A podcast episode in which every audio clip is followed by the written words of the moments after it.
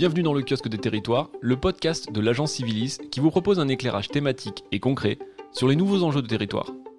Cadre de vie, culture, tourisme, sport, transition écologique, mais aussi finances publiques, élections locales ou communication, ces secteurs d'activité sont aujourd'hui au cœur d'un rayonnement nouveau et d'une influence inédite pour tous les territoires et ceux qui y vivent. Retrouvez l'analyse et les solutions de nos expertes et experts chevronnés pour répondre aux questions que se posent les décideurs publics et privés en charge de développer nos territoires. Eh bien, bonjour à toutes et à tous et bienvenue dans ce nouvel épisode du Kiosque des Territoires, la série de podcasts mensuels de l'agence Civilis. Aujourd'hui, nous vous emmenons faire une balade en forêt. Mais une balade pas tout à fait comme les autres. Nous partons à la découverte de la forêt française et des maires de communes forestières, acteurs publics de sa gestion et de son aménagement. Une forêt actrice d'un développement durable des territoires, véritable ressource dont le potentiel est encore largement sous-estimé, notamment dans la lutte contre le changement climatique. Une forêt gérée par des propriétaires privés, mais aussi des milliers de maires de communes forestières à travers la France. Une forêt, enfin, source de nombreuses solutions pour la résilience des territoires. Alors, qu'on se le dise, la forêt ne laisse personne indifférent. Chargée de symboles, chasse gardée d'êtres étranges et oniriques qui peuplent son univers, la forêt nous invite, qu'on le veuille ou non, à un rapport affectif avec elle. Nous aimons son monde imaginaire dès l'enfance, ses invitations à la promenade, ses arbres aux essences parfois millénaires qui signent l'identité de bien des territoires. Aujourd'hui, la forêt connaît un regain d'attention médiatique et donc un regain d'affection dans l'opinion publique. Avec sa déforestation cupide, ses incendies ravageurs, sa biodiversité fragilisée, son industrie parfois décriée, la forêt sait faire parler d'elle. Mais pourquoi toujours dans la catastrophe? La place éminente qu'elle occupe dans l'équilibre du vivant de la planète nous est en effet régulièrement rappelée au journal télévisé et sur Internet, nous invitant ainsi à communier ensemble pour pleurer ses douleurs ou espérer sa résilience. Mais alors la forêt ne serait-elle plus que cela? Une source d'émotion planétaire, un enjeu de militantisme ou une fierté nationale, comme lorsqu'il s'agit d'abattre mille chênes issus des forêts françaises pour reconstruire la flèche de Notre-Dame? Bien sûr que non.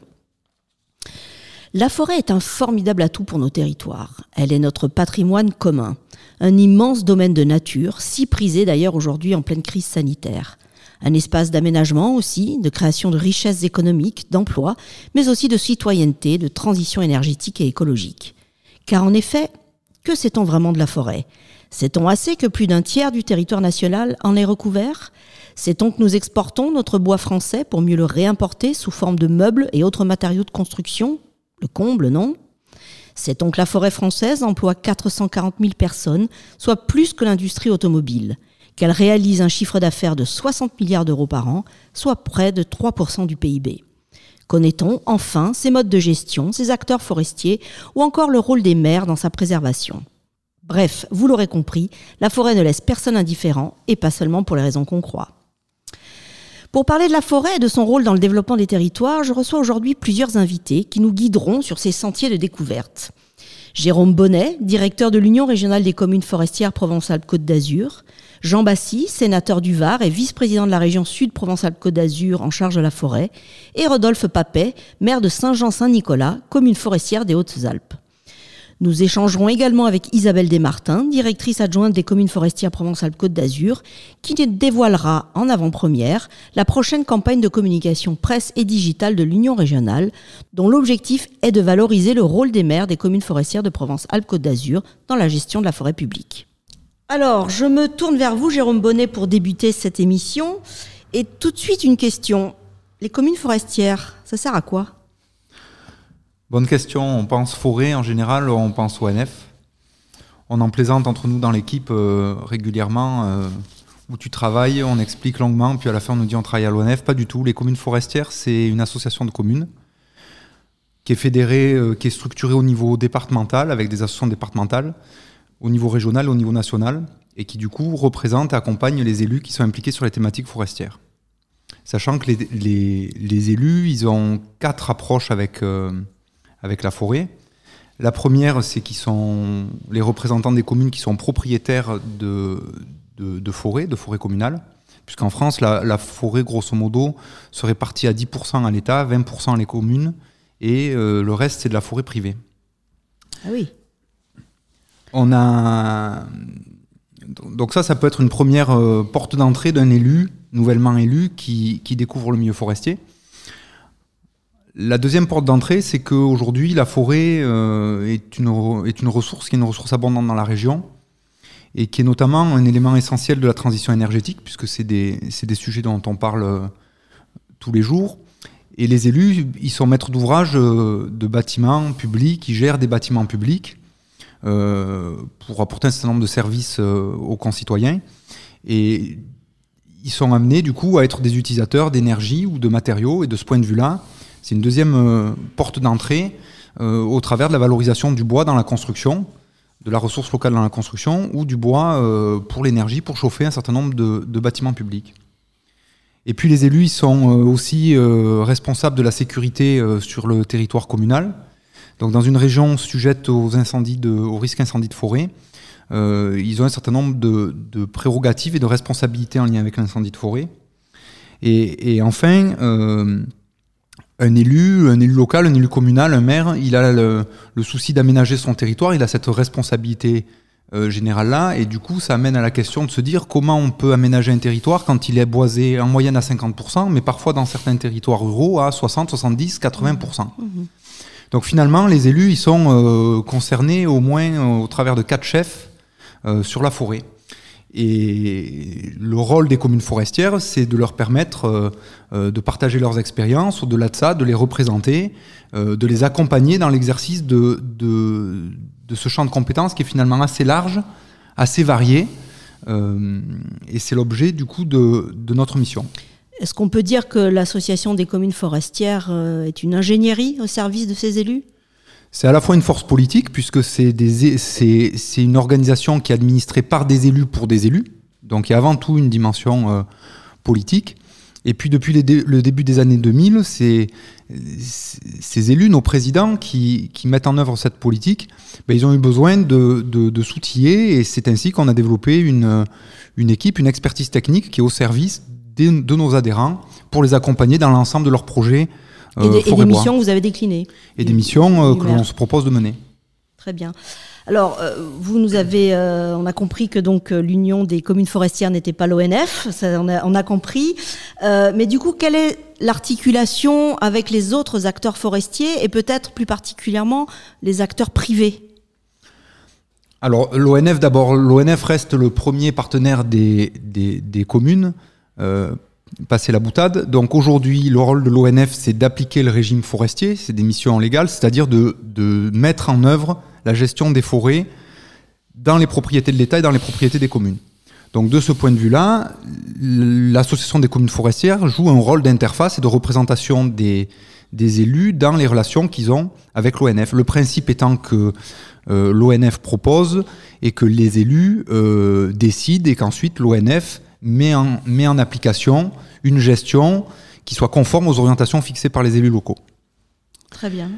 On a également, euh, on intervient dans, un, dans, le champ de l'ensemble des acteurs forestiers, euh, aussi bien avec euh, les organisations représentantes de, de, des propriétaires forestiers pour l'interface forestier, mais également avec l'ensemble des organisations représentatives des métiers de la forêt, au sein d'une interprofession dont on est membre, donc qui s'appelle FIBOIS, FIBOIS Sud Provence-Alpes-Côte d'Azur, et, qui regroupe l'ensemble des acteurs de la forêt pour euh, notamment travailler à sa valorisation économique.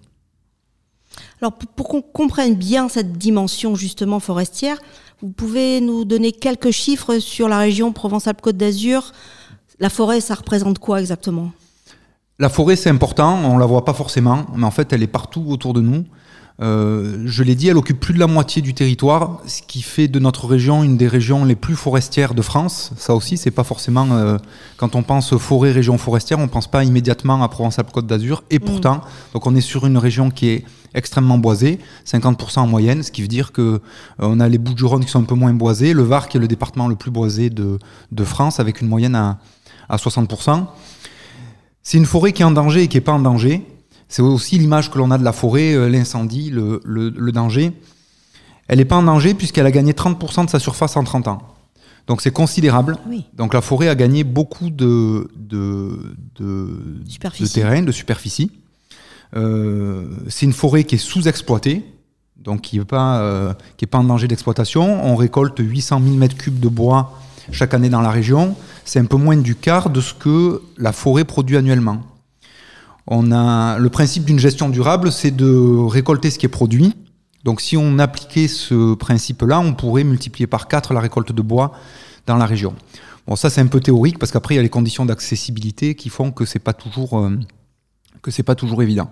Voilà, donc une forêt qui est présente et puis enfin une ressource, une forêt qui est du coup une ressource, euh, une ressource locale au travers du bois qu'elle produit, même si on n'a pas euh, une forêt qui est la plus productive de, France, pourtant elle produit du bois. Et, ce bois, les, élus dans leur projet s'efforcent de le valoriser au mieux. D'une part parce que c'est une source d'énergie renouvelable et locale, et puis parce que c'est aussi une source d'activité et, un enjeu de diversification de l'économie, de l'économie rurale, dans une région qui en a plutôt besoin, euh, par la création d'emplois qui sont non délocalisables. Et enfin, elle reste en danger, même si j'aime pas trop euh, ce terme-là, mais en tout cas à préserver, à préserver de l'incendie, puisque de toute façon la forêt, en ayant gagné du terrain, elle s'est rapprochée, elle s'est rapprochée, euh, elle s'est rapprochée de zones urbanisées. On est dans une région plutôt peuplée où la forêt est très, très fréquentée, donc l'homme est le principal facteur de, de risque de l'incendie de forêt. Et puis ensuite, on est dans une forêt un peu particulière, qui est la forêt méditerranéenne, et qui est un peu un laboratoire de ce qui, se passe, de ce qui est en train de se passer et ce qui va se passer dans les prochaines années à l'échelle nationale avec le changement climatique. Donc on a un vrai enjeu d'adaptation du, changement climatique. Alors, du coup, je me tourne vers vous, Monsieur euh, Jean Bassi. Vous êtes euh, sénateur depuis 2020, mais vous êtes aussi euh, conseiller régional de la région Sud Provence-Alpes-Côte d'Azur, en charge de la forêt. Donc, on est tout à fait dans le sujet. Euh, Est-ce que vous pouvez nous dire, en tant que parlementaire, euh, quel est le rôle justement au niveau national euh, dans la stratégie forestière des parlementaires? Les parlementaires interviennent euh, régulièrement au niveau de la stratégie forestière. Je dirais peut-être avec des, des interventions euh, sur des sujets un petit peu différents.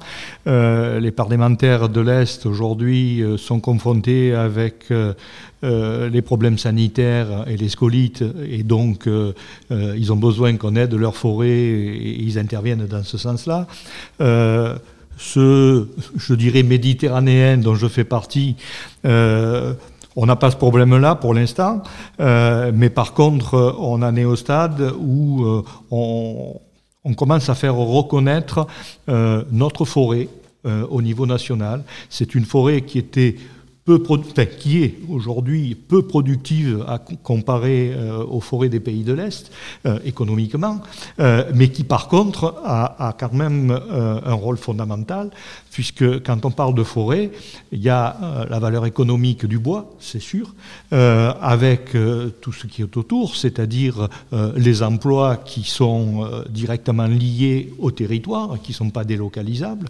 Donc ça, c'est pas à négliger. mais la forêt a aussi un rôle social et un rôle environnemental important. Euh, et nous, euh, dans notre région sud, euh, nous avons pas mal de massifs qui sont en bordure des grandes villes.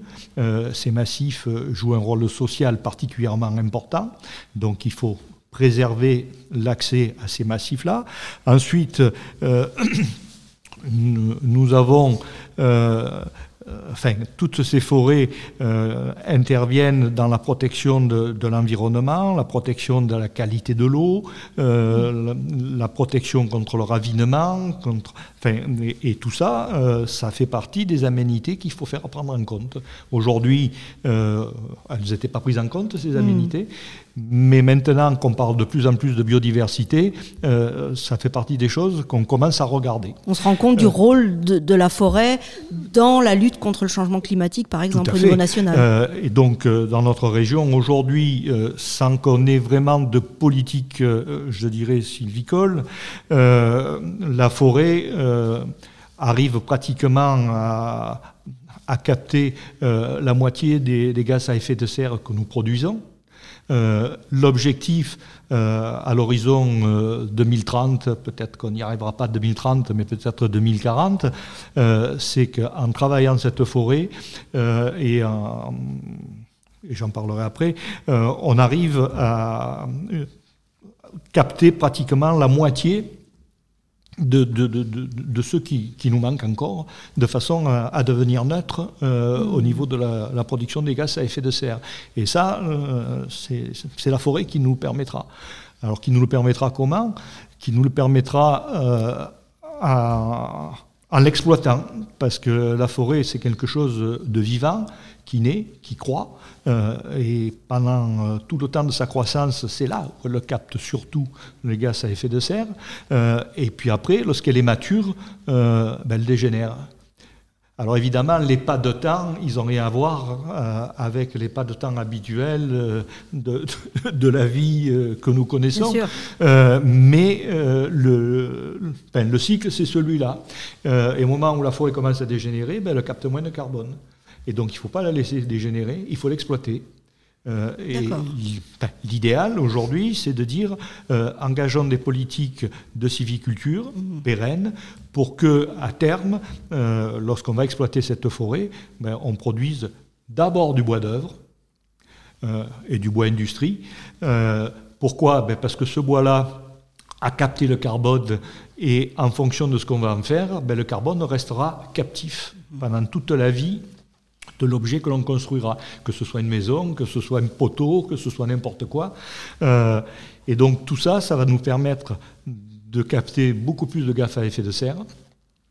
Et puis après, derrière, euh, on, est... Euh,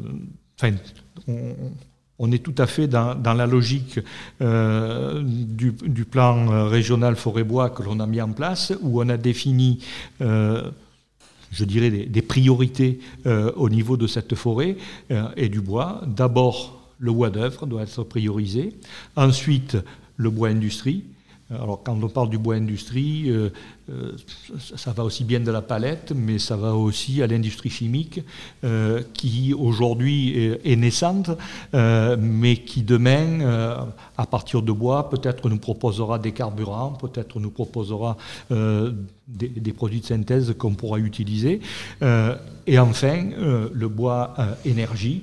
Euh, mm. puisque euh, depuis des années, en partenariat avec la commune forestière et l'ADEME, on a développé des chaufferies bois, des chaufferies, et, donc il faut continuer à les alimenter, bien sûr.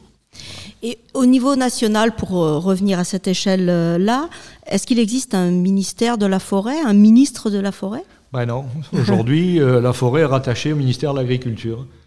Donc c'est Julien de Normandie qui nous répond. D'accord. Et du coup, il serait opportun, vu tout ce que vous nous dévoilez sur le potentiel de la forêt, qu'elle soit prise en compte de cette ben, manière-là. Euh. Euh, aujourd'hui, euh, sur le plan, enfin sur le plan national, quand la puissance publique intervient dans la forêt, les subventions que peut apporter par exemple la région étaient limitées à 40%. Donc 40% d'intervention publique, euh, vu le peu de productivité de notre forêt, euh, ben, ça ne suffit pas pour déclencher euh, l'intérêt des propriétaires. Il y a trop de différences. Aujourd'hui, les pays de l'Est, comme je vous ai dit, qui sont colités, scolités, ont demandé à pouvoir être aidés de façon plus importante. Donc ils ont demandé 80%, euh, ils, vont peut-être les obtenir. moi, j'en ai profité pour faire reconnaître que la forêt méditerranéenne euh, avait toutes des aménités dont on avait, qu'on avait besoin de préserver et que 40%, ben, ce n'était pas suffisant. Euh, bon, on arrive aujourd'hui à ce que l'Europe nous accorde d'aider les projets à hauteur de 60%. D'accord. Mais par contre, il y a encore un delta qui est trop important. Et donc au niveau de la région, on est en train de mettre en place euh, un fonds qu'on a appelé le fonds Respire. Euh, c'est un fonds euh, où on va aller chercher du mécénat. toutes les entreprises dont le RSE essaye de travailler sur les productions de gaz à effet de serre, mais pas que. et donc ces entreprises vont pouvoir apporter euh, de l'argent privé euh, qui va permettre de compléter les dossiers publics et de les amener jusqu'à 80%. D'accord. Voilà, ça se fait de plus en plus. Euh, on est en train de mettre en place euh, cette structure euh, au niveau de la région.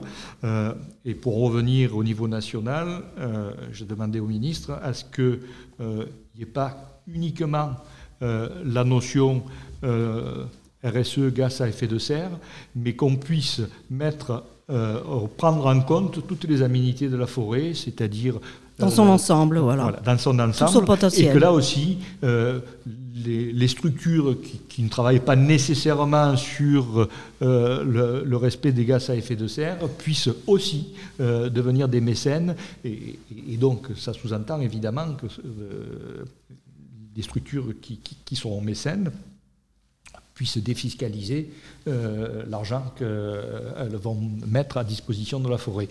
Et Julien de Normandie euh, m'a dit pour l'instant, ce n'est pas d'actualité, mais on, y réfléchit. Voilà, donc euh, on en est là. D'accord.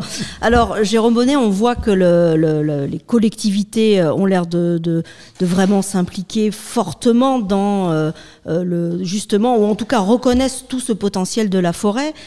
quel rôle, justement, jouent les collectivités territoriales en matière de politique forestière? Et est-ce que les dernières lois de décentralisation leur ont donné un peu de pouvoir sur ce sujet?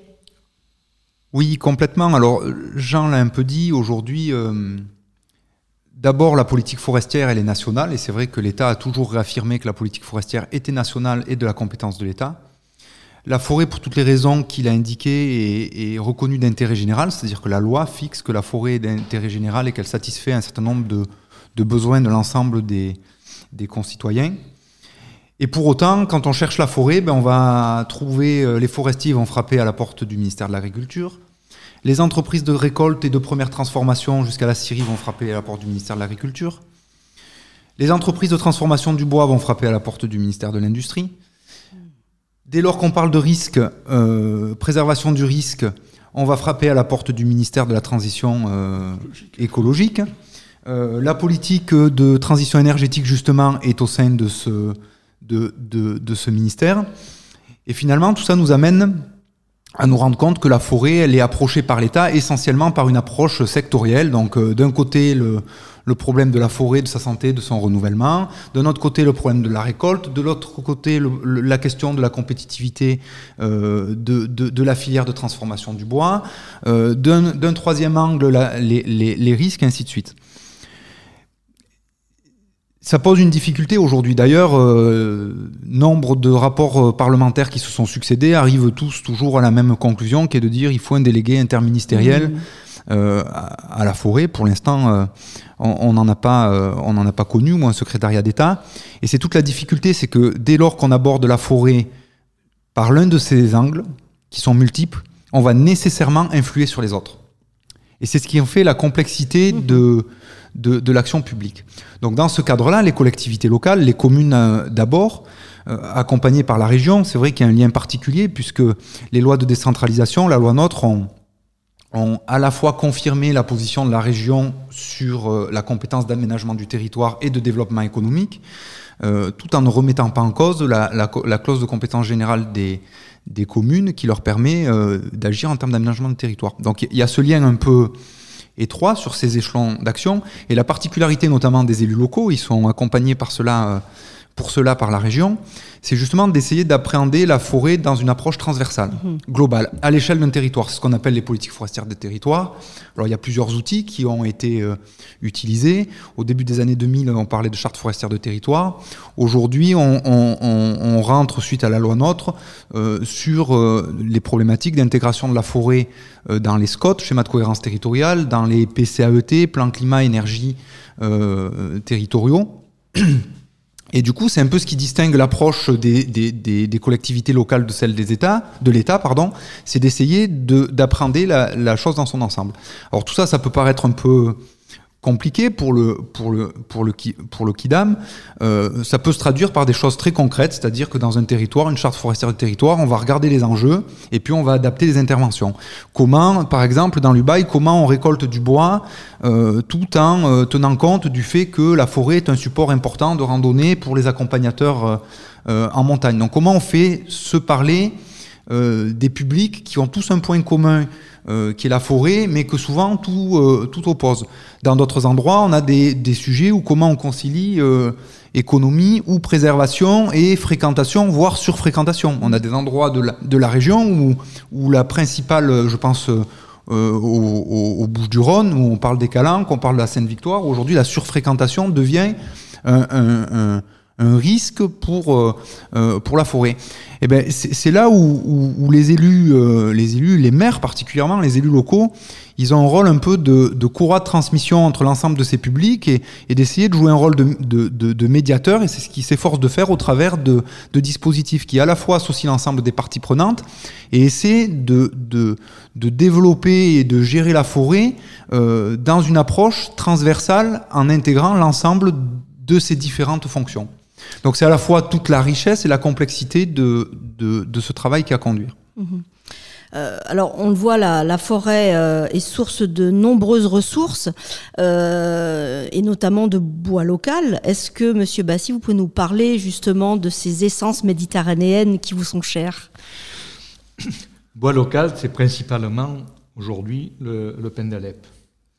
Le pendalep, c'est un, résineux qui était particulièrement résistant et que nos anciens ont toujours utilisé dans la construction euh, au niveau de, des charpentes et, des poutres. Euh, puis après, euh, on a utilisé le pain d'Alep en charpente de marine, quand on faisait les bateaux en bois. Et puis à partir du moment où le plastique est arrivé, où on a pu construire nos bateaux en bois, ben on a laissé tomber le pain d'Alep et on ne l'a pas normalisé. Ce qui veut dire qu'il n'a pas perdu ses qualités, mais n'étant pas normalisé, il ne pouvait plus être utilisé par les maîtres d'œuvre. A, on a engagé avec la région euh, le travail de normalisation du Pendalep.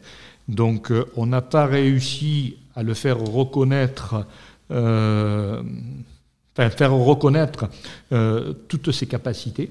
en particulier, c'est un des résineux les plus résistants. Par rapport aux résineux qu'on utilise dans la construction classique, il est 4 à 5 fois plus résistant. Donc, alors là, il y a, toujours des lobbies. Euh, et donc, euh, on n'a pas pu faire reconnaître cette norme-là, mais enfin, il est reconnu comme étant aujourd'hui, il est devenu un bois d'œuvre qui peut être utilisé. Alors, maintenant, euh, c'est là où commence le problème. C'est, on est dans le cadre de la quadrature du cercle. On a un matériau qu'on peut utiliser sous forme de bois d'œuvre, on n'en a pas beaucoup encore.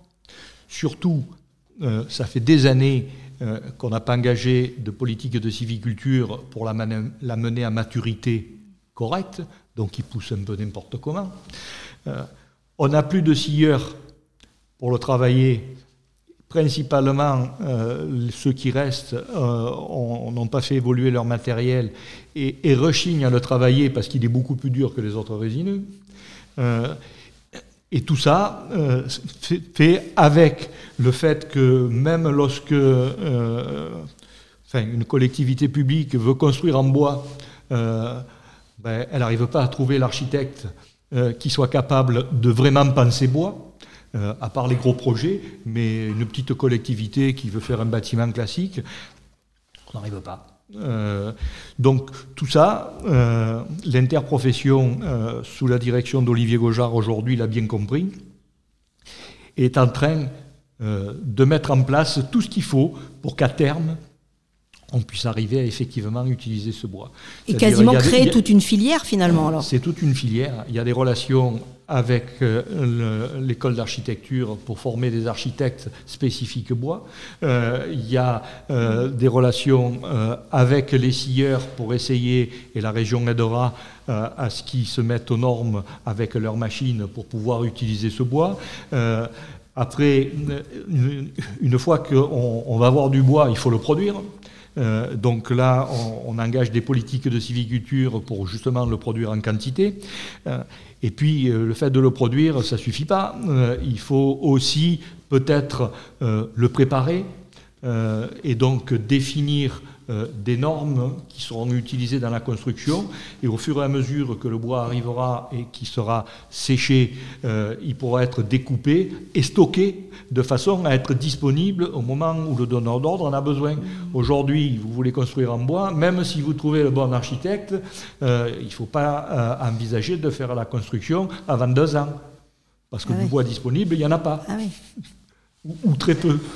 Ou alors il faut aller le Alors que chercher. le bois est- est très à la mode. L'idée, c'est de travailler avec du bois régional, c'est Mhm. pas d'aller chercher du bois dans les pays nordiques. Voilà, ben, tout à fait, c'est le sujet. D'ailleurs, je crois, Jérôme Bonnet, que euh, euh, vous avez engagé un travail de, de soutien à cette euh, filière locale bois, euh, notamment à travers des clauses d'insertion dans les marchés publics. Euh, vous pouvez nous en dire un, un peu plus?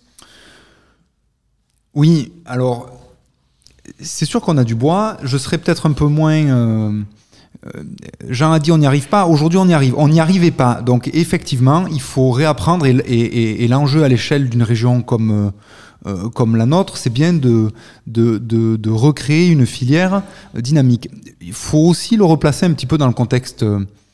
national. La France n'est pas très brillante avec sa, sa filière bois. Au niveau national, c'est 400 000 emplois, c'est autant que l'automobile.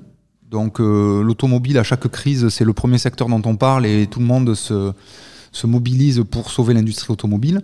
Finalement, le- l'industrie du bois, c'est autant que l'automobile. On n'en entend pas, euh, clairement pas autant parler. C'est vrai qu'on est sur un sujet qui est plutôt confidentiel. Et ensuite, la France, d'une manière générale, se comporte comme, euh, comme un pays qui finalement, quand je disais que la France n'était pas très, euh, très brillante avec sa forêt, c'est qu'aujourd'hui, elle a un des, des plus beaux massifs forestiers européens. On produit énormément de bois et le bois, c'est le deuxième déficit commercial de la France. C'est-à-dire qu'on n'a pas de pétrole derrière le pétrole. Donc on n'a pas de pétrole en France, par contre on a du bois et pourtant on importe énormément de matériaux bois. Donc on est plutôt dans une logique de récolte, d'exportation, la transformation se fait à l'étranger et on réimporte du produit fini. Donc ça c'est un contexte qui est national. Donc la région avec ses particularités, sa richesse mais ses handicaps, elle n'y échappe pas. Alors avec des handicaps supplémentaires, qui est une ressource qui est qui est diverse également. On a le pin d'Alep, on a des essences qu'on trouve nulle part ailleurs, des essences, c'est-à-dire des, des, des peuplements forestiers qu'on trouve nulle part ailleurs. Il y a le mélèze dans les Alpes, qui est aussi euh, un, un- un bois extrêmement noble. On a du sapin, on a, euh, on a des chênes, on a, on a beaucoup de bois différents. Et, et, et puis, on a, une, on a perdu ce savoir-faire, comme le disait très exactement Jean. Donc, il faut recréer ce savoir-faire à toutes les échelles.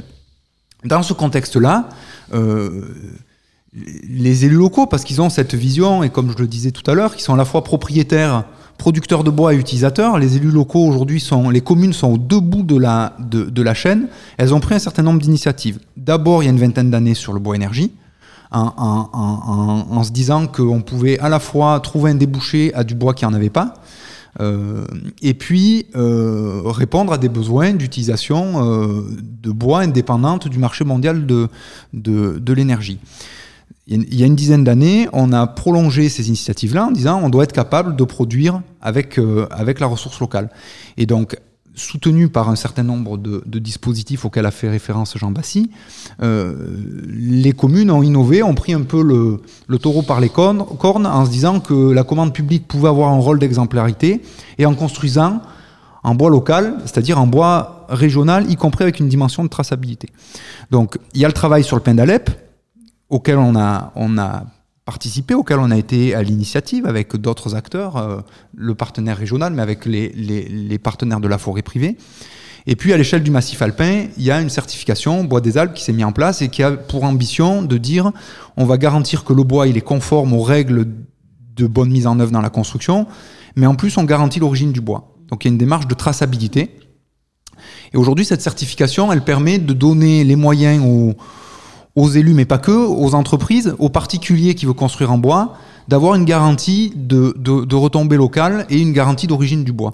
Et, et c'est par cette entrée-là que... on sait que ces arguments portent en ce moment. Ce sont des arguments qui portent parce qu'aujourd'hui, euh, euh, construire en bois, si c'est euh, si c'est pour finalement alimenter le déficit commercial, c'est Voilà, pas forcément pas intéressant.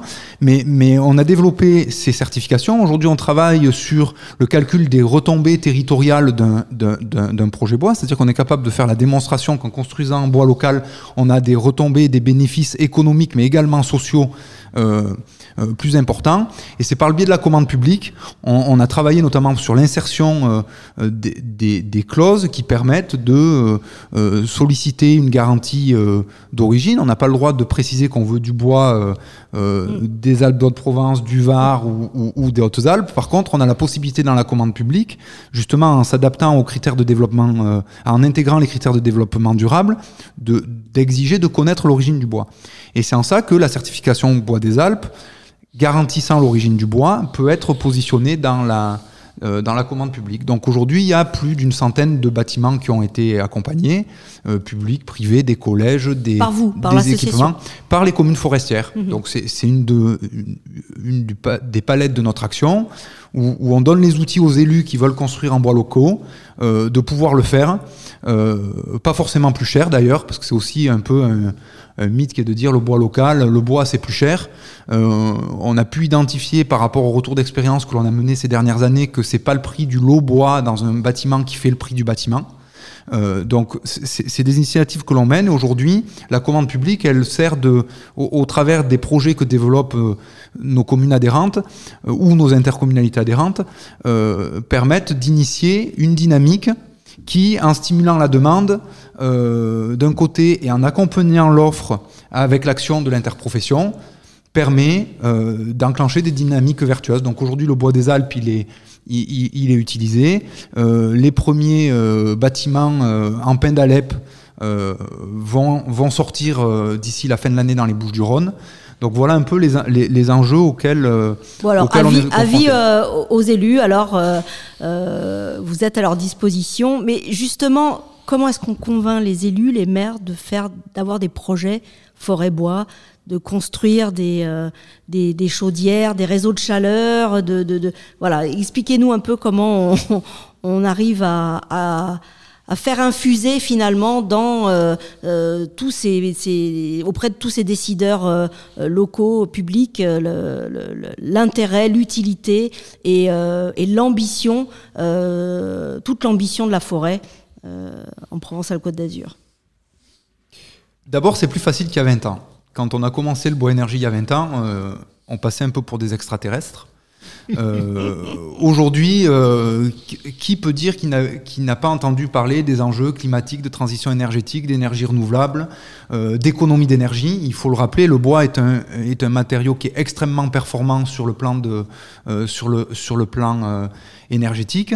Aujourd'hui, il y a aussi des dispositifs euh, dans le cadre de la politique de transition énergétique, il y a la réglementation environnementale là qui a aussi été un sujet d'actualité dont on a entendu un, un, un, un, petit peu parler là qui va entrer en application et qui impose euh, Jean y reviendra, qui impose des, des normes de, de, de, de, performance qui du coup ouvrent de vraies perspectives euh, aux matériaux bois qui du coup est, est, est, extrêmement bien placé.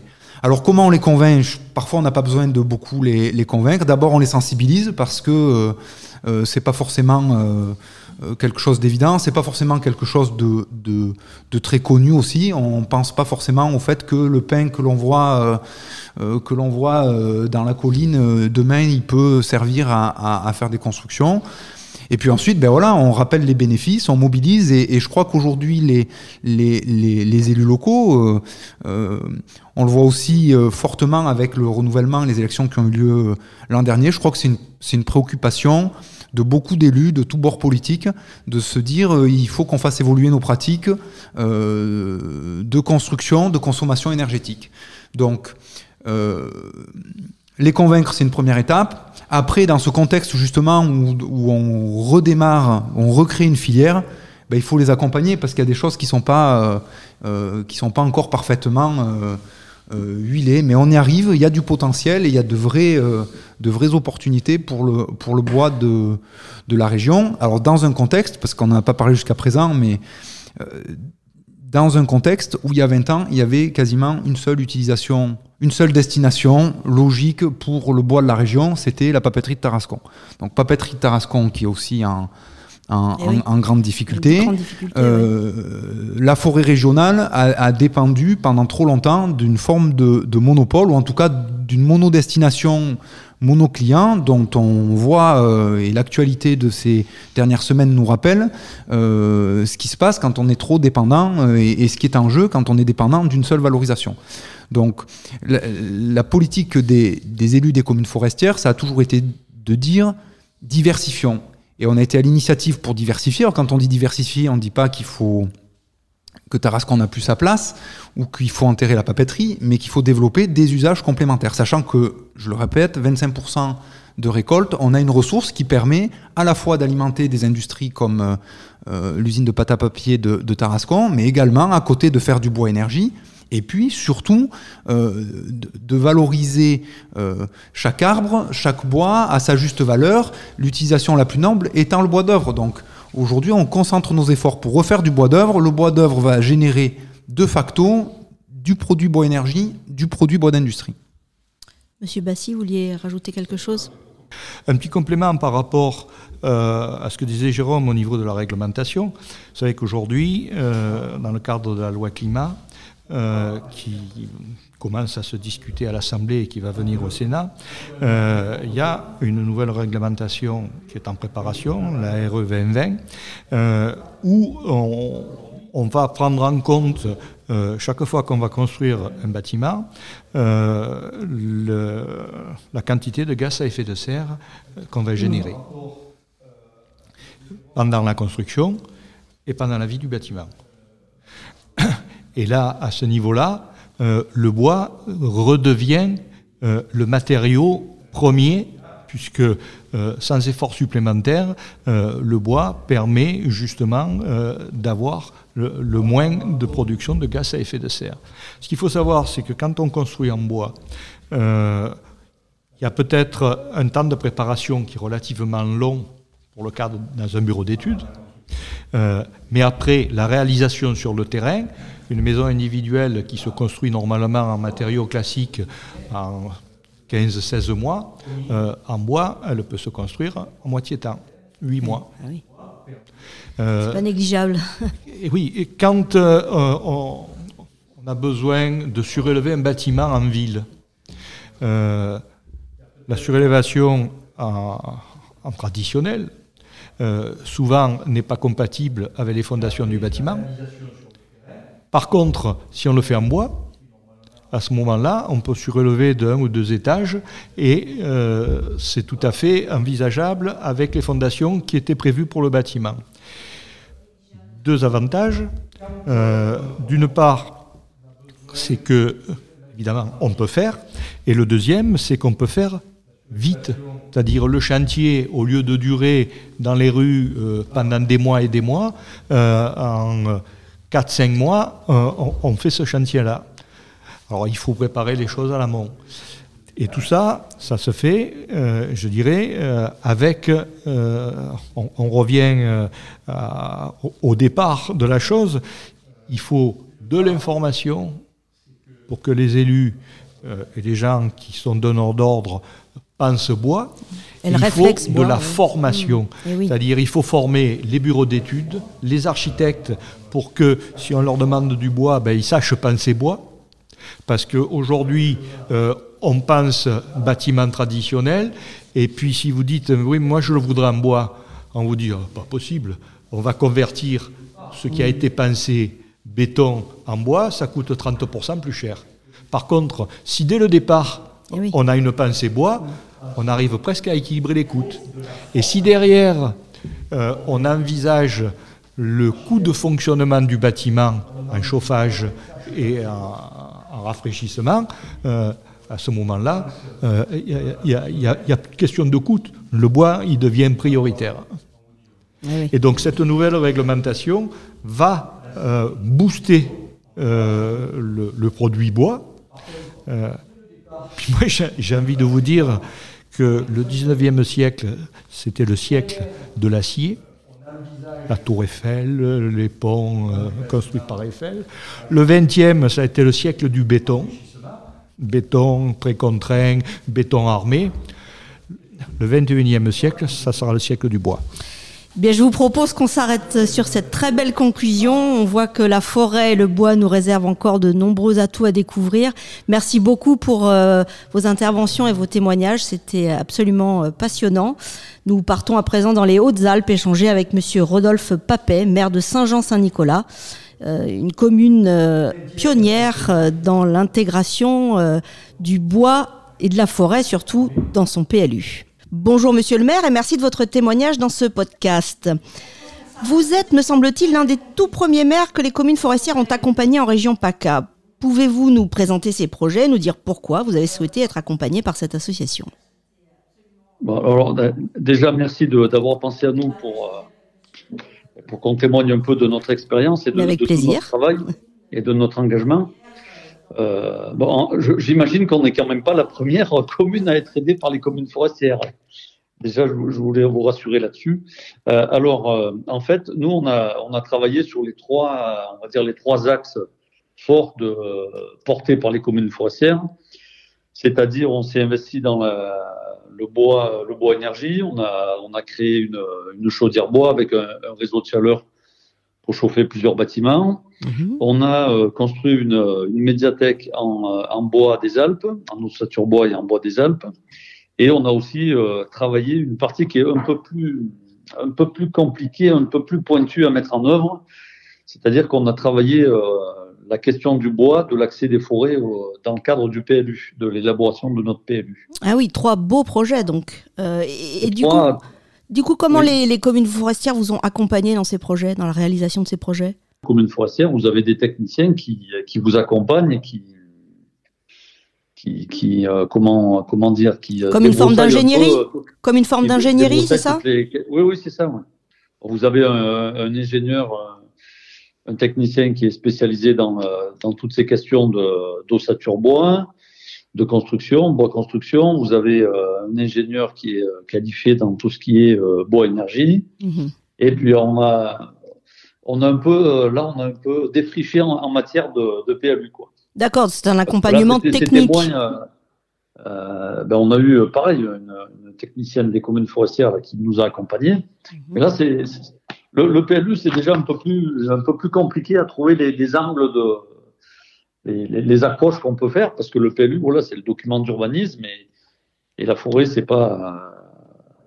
Notre bureau d'études n'en avait pas eu forcément conscience. Quoi. Donc c'est vrai que dès qu'on a, dès qu'on a fait ces échanges, ça a permis de, ben, de mettre un peu en lumière les, les, les questions du bois, notamment.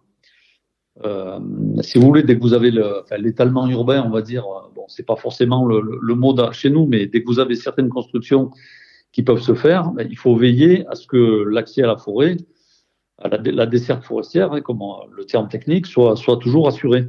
D'accord. C'est-à-dire que qu'on puisse quand même permettre l'accès aux grumiers, euh, au massif, qui puisse qui puisse sortir du bois. D'accord. C'est tout, tout bête, mais en tout cas, il faut il faut le prendre en compte. Quoi. Et c'est à ce moment-là qu'il faut qu'il faut mettre les emplacements réservés au bon endroit.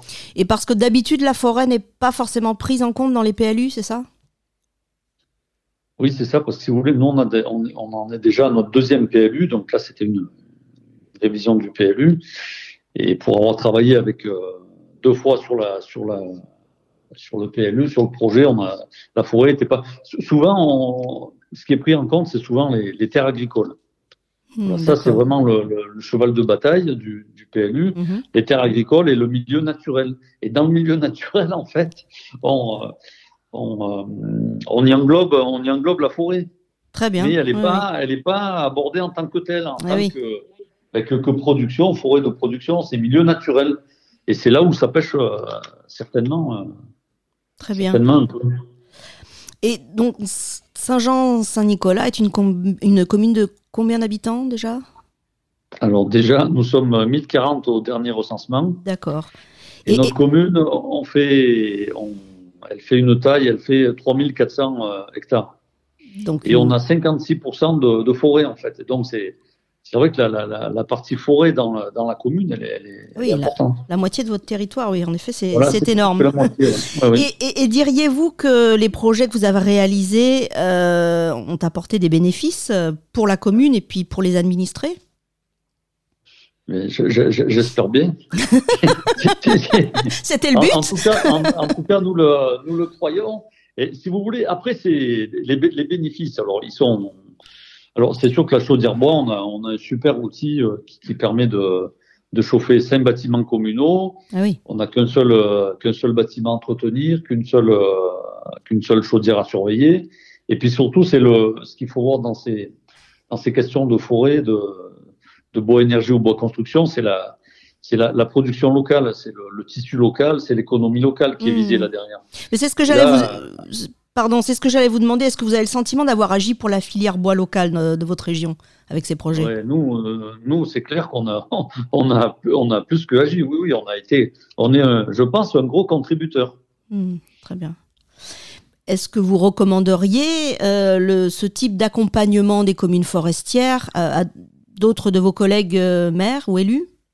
Alors, là, pour euh, répondre à cette question, là, par exemple, on a une, une, une grosse commune à côté, là, pour la cité Orsières-Merlette, Orsières, la commune d'Orsières, la station de ski. Mhm. Euh, eux, ils ont, euh, ils ont cinq, euh, cinq chaudières bois sur la commune pour faire, pour chauffer des bâtiments communaux.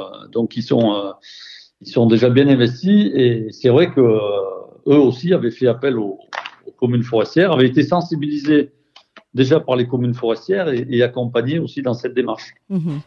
Et puis après, avec les communes forestières, par exemple, il y a aussi quelque chose d'intéressant, c'est que par rapport à, à, la campagne de chauffe, euh, la saison de chauffe, la saison hivernale, euh, on, on, a une, on a un bilan de, au niveau départemental et peut-être même régional de tout ce qui a été fait, de voilà si le, le bois, le bois déchiqueté a été à la hauteur des attentes, euh, c'est-à-dire est-ce qu'il était bien sec, est-ce qu'il n'y avait pas eu, est-ce qu'il n'y a pas eu de problème, euh, est-ce qu'on a beaucoup consommé, etc., etc. Les pistes d'amélioration.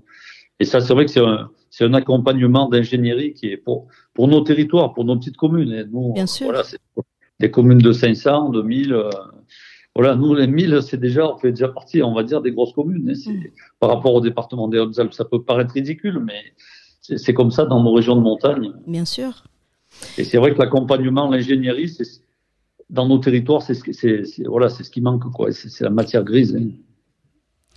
Très bien. Bah, écoutez, je, je, vous remercie infiniment pour ce retour euh, d'expérience. Est-ce que vous souhaitiez ajouter quelque chose euh, euh, sur votre commune, sur ces projets que vous avez réalisés, ou tout simplement, est-ce que vous en avez d'autres, des projets autour du, de, de, du, du, du, bois et du bois local en particulier? Mais disons qu'après, il y aurait un projet qui serait quand même intéressant à mener, c'est à l'échelle plutôt de la vallée, à l'échelle du territoire, mmh. du, du, territoire Champs-sur-Val-Godemar. Parce que là, si vous voulez, là, nous, on est dans, on amorce un peu la, le processus, la dynamique de, locale de, de, de, la filière, de la filière bois. Et, et là où il faudrait qu'on investisse et qu'on travaille, c'est, c'est sur le, ce qu'on appelle le plan d'approvisionnement. Mmh. C'est encore un autre document et un autre travail qui se, qui se fait à l'échelle intercommunale pour, euh, ben, pour savoir le, le potentiel qu'on a euh, sur, la, sur le territoire. Je pense que ça serait nécessaire de, de travailler ça au niveau de, la, de, au niveau de l'intercommunalité. Eh bien, très bien, l'appel est lancé. J'espère que vos collègues vous ont entendu. Et en tout, cas, en tout cas, merci beaucoup pour ce témoignage très intéressant. Et euh, je vous souhaite plein de bonnes choses pour vous et votre commune euh, euh, autour de projets forêt-bois. Et vous, vous m'avez l'air particulièrement bien engagé et dynamique pour défendre la forêt française et la forêt des Hautes-Alpes, en tout cas. Merci beaucoup, monsieur Papet. Eh écoute, je vous remercie beaucoup d'avoir pensé à nous et bonne, euh, suite dans vos entretiens pour, euh, pour faire avancer et faire connaître le, sujet de la, de la, forêt. Merci beaucoup.